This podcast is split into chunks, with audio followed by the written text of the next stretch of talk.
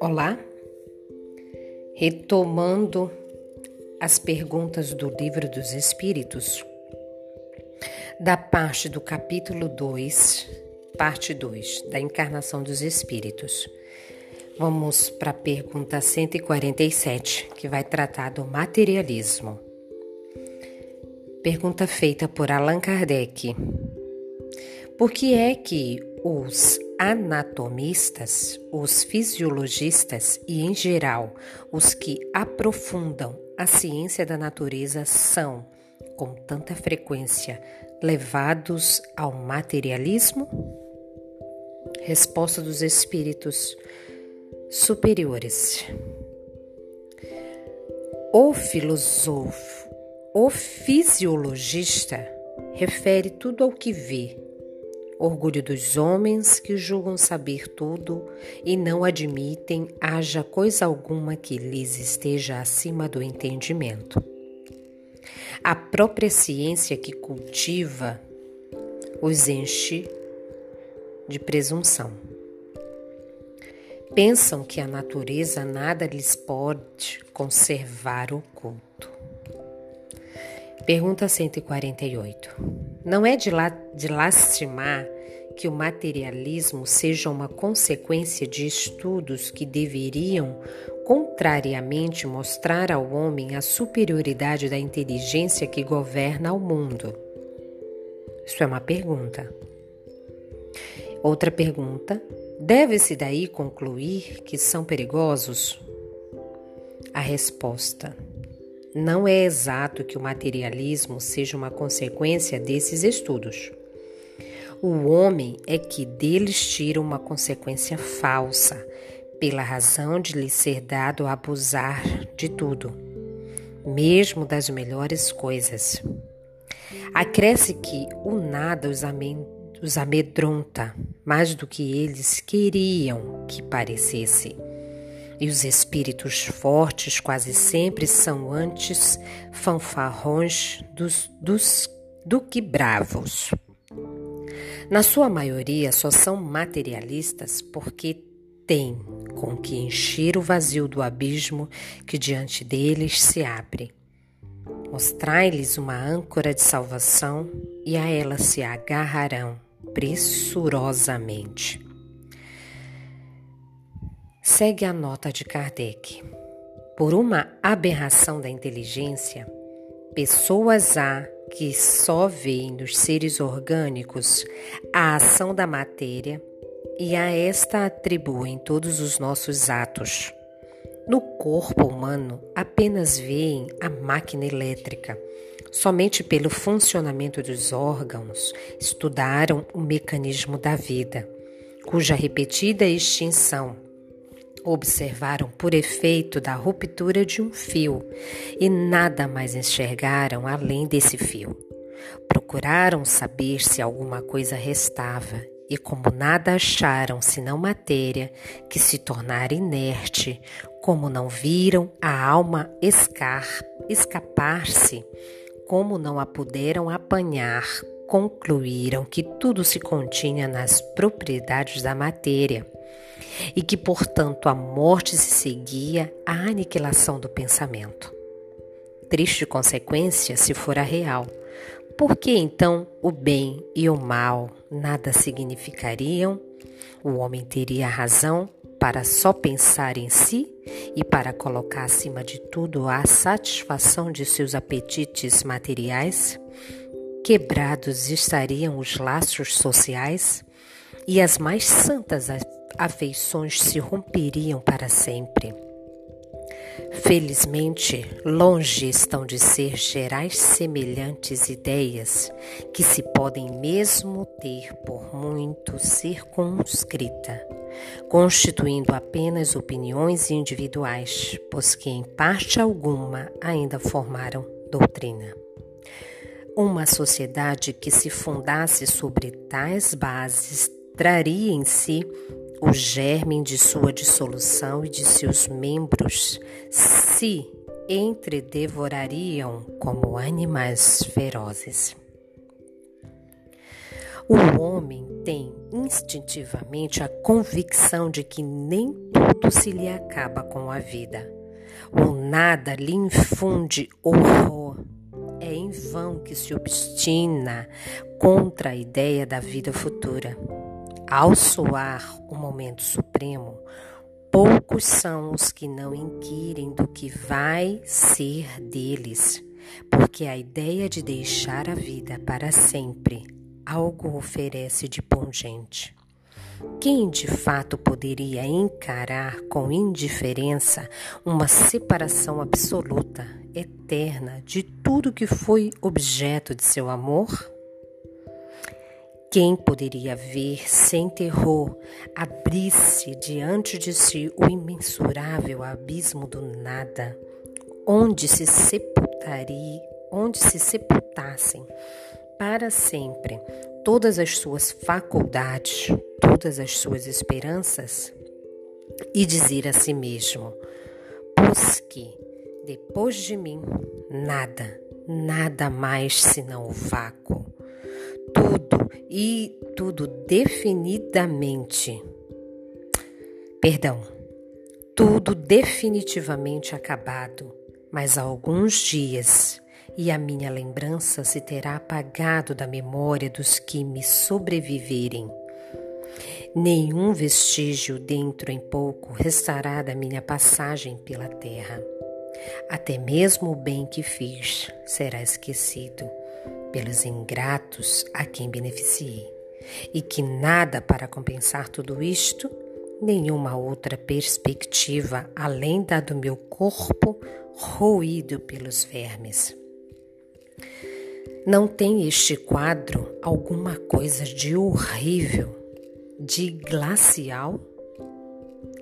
A religião ensina que não pode ser assim, e a razão nolo confirma. Mas uma existência futura, vaga e indefinida, não apresenta o que satisfaça ao nosso desejo do positivo.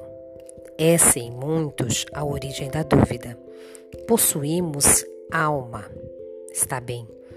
Mas que é a nossa alma? Tem forma, uma aparência qualquer? É um ser limitado ou indefinido? Dizem alguns que é um sopro de Deus, outros uma centelha, outros uma parcela do grande todo, o princípio da vida e da inteligência. Que é, porém, o que de tudo isto ficamos sabendo?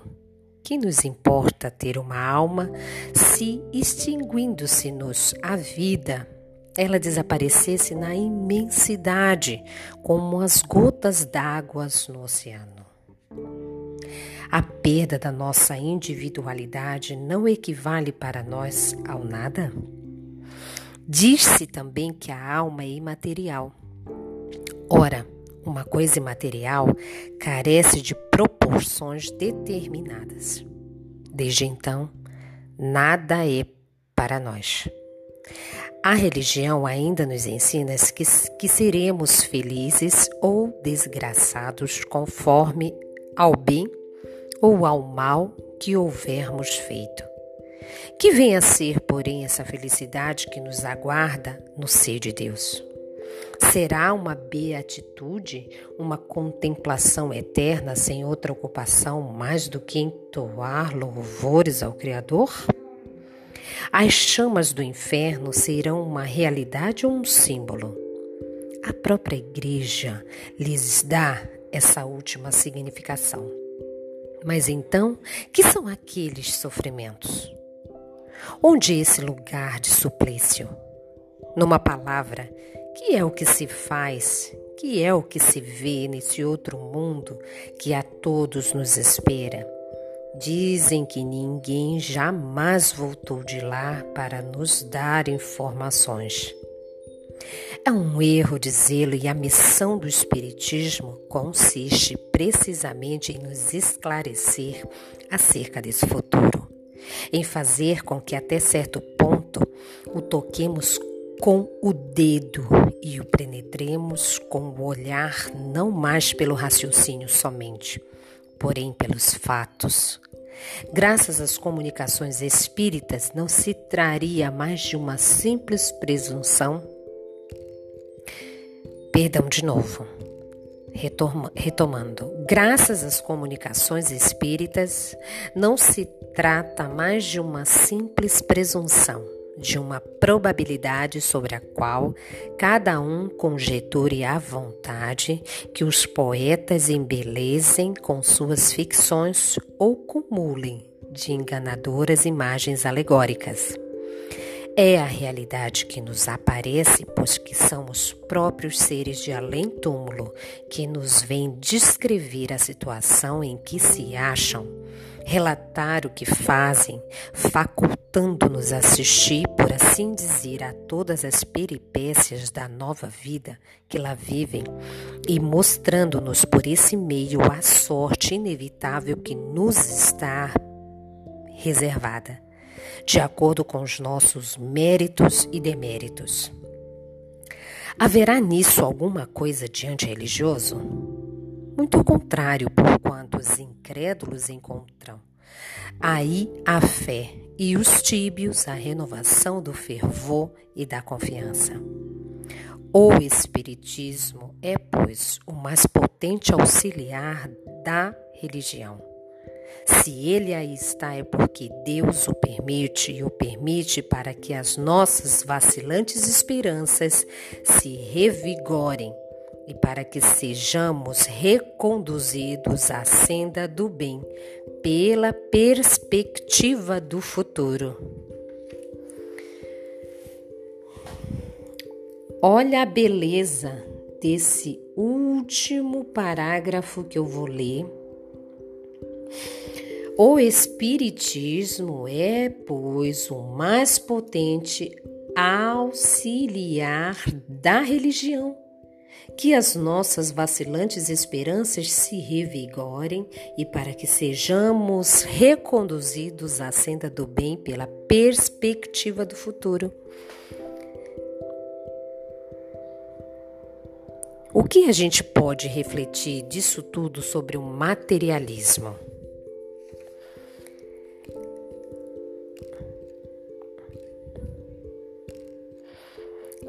Os espíritos superiores, por Allan Kardec, nos dizem: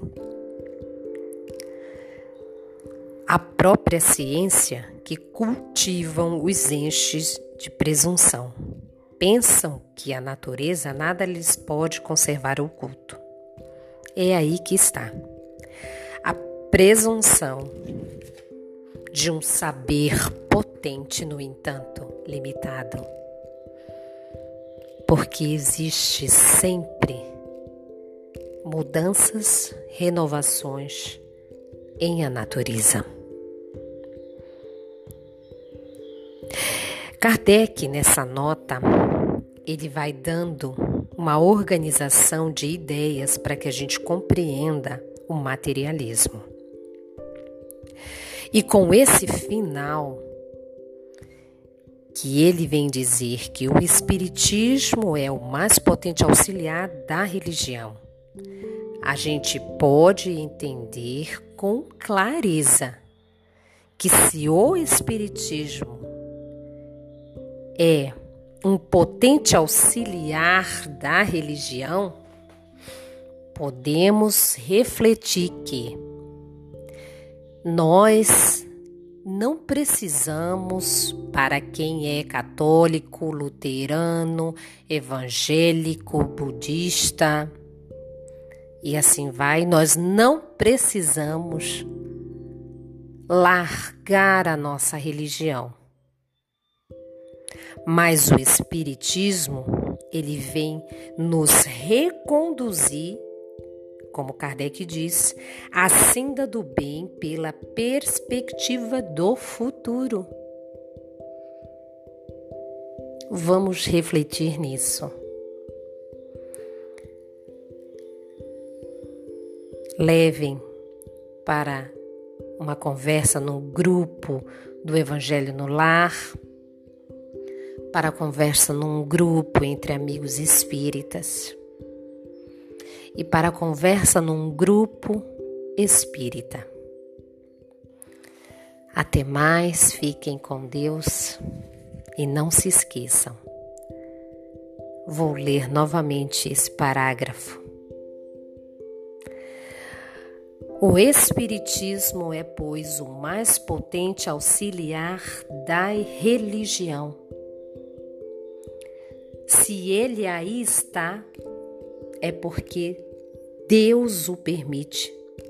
E o permite para que as nossas vacilantes esperanças se revigorem e para que sejamos reconduzidos à senda do bem pela perspectiva do futuro. Allan Kardec. Até mais.